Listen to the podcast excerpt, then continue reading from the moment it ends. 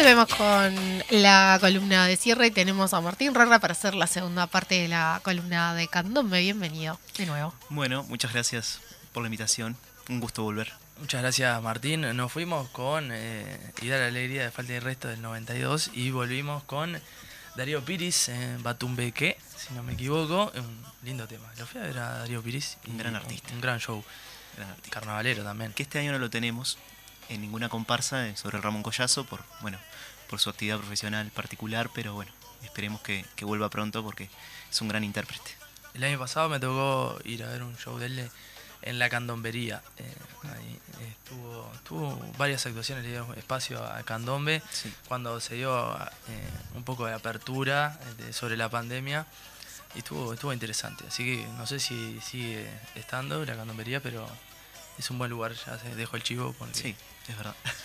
Pero bueno, eh, vinimos en la segunda columna, te trajimos acá, Martín, para que nos comentaras los fallos de lo que fue eh, las llamadas, eh, quedó un poco en el tiempo, pero...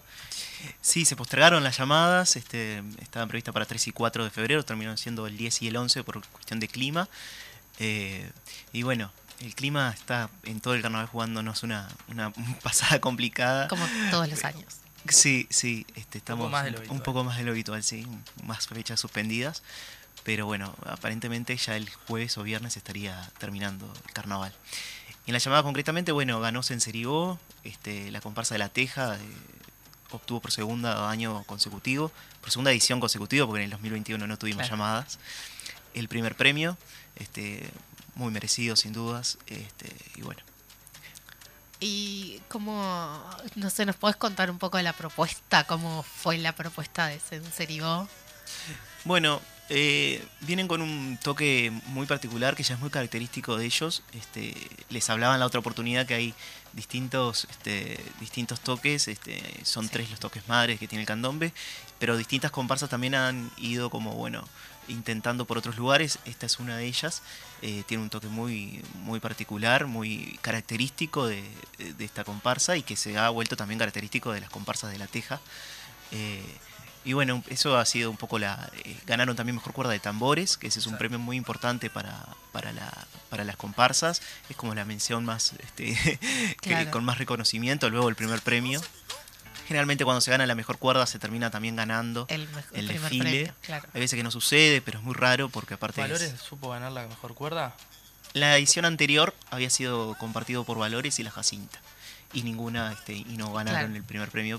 Sucede eso también, pero generalmente, como es el rubro que más puntaje da, este, terminan ganando. ¿Hubo alguna sorpresa, si podría decir?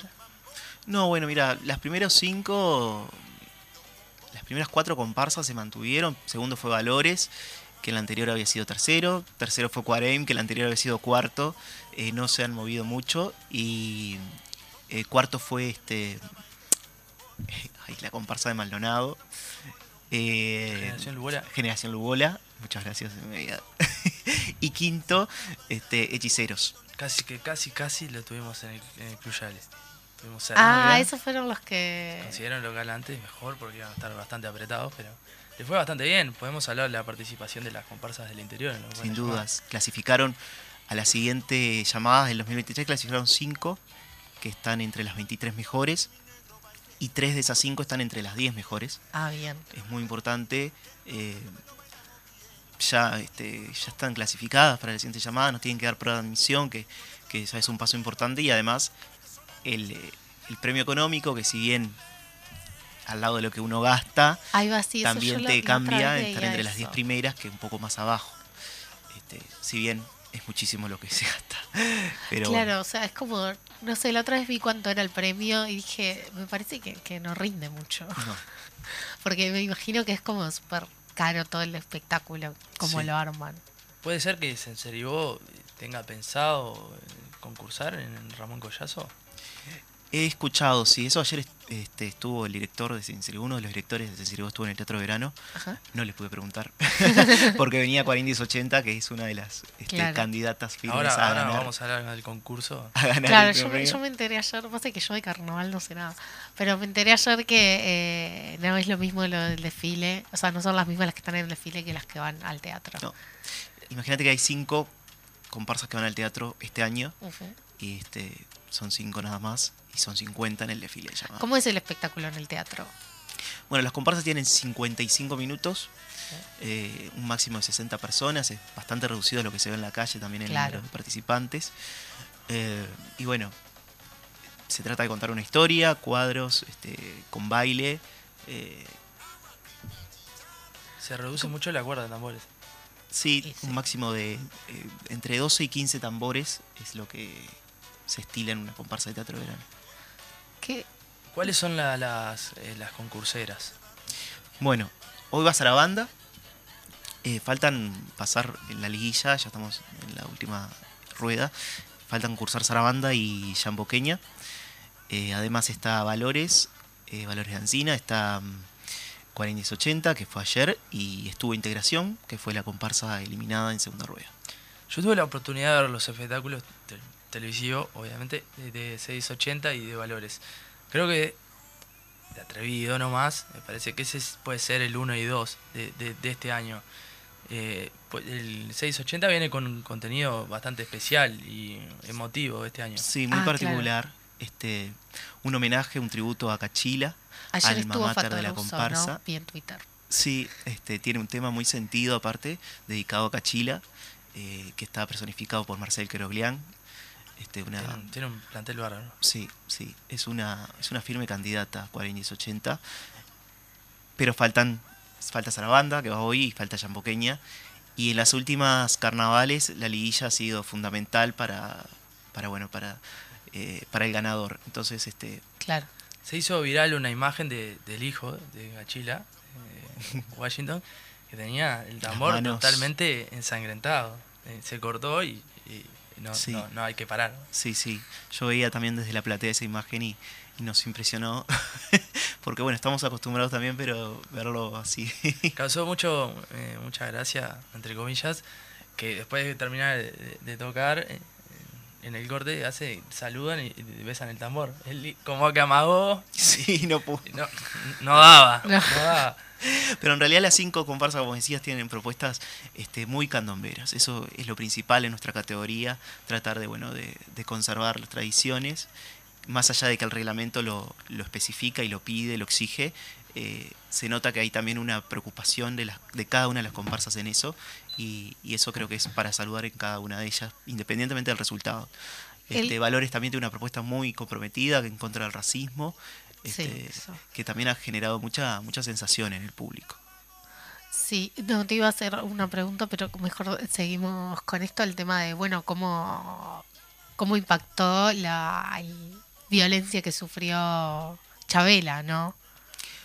Bueno, este sí, un hecho muy preocupante que se haya dado algo así en el Teatro de Verano a la bajada de la comparsa.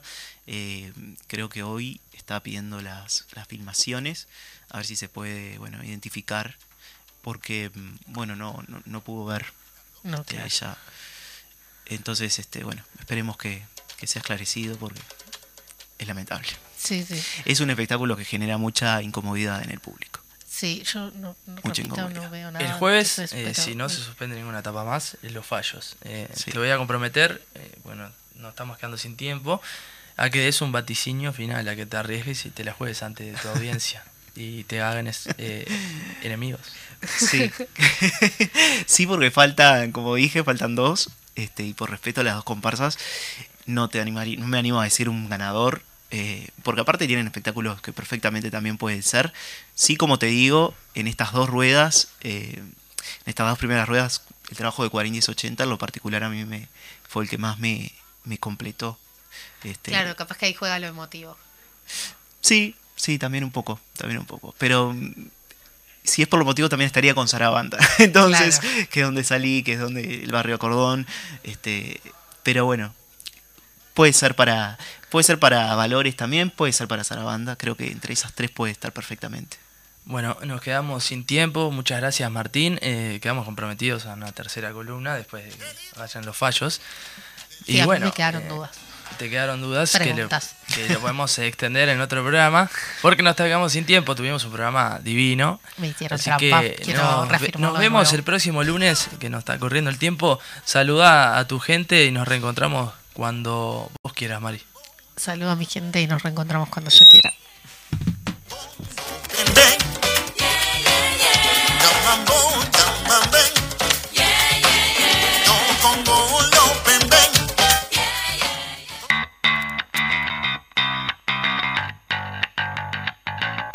Todos los lunes, a partir de las 12, estaremos con el programa La Mecha.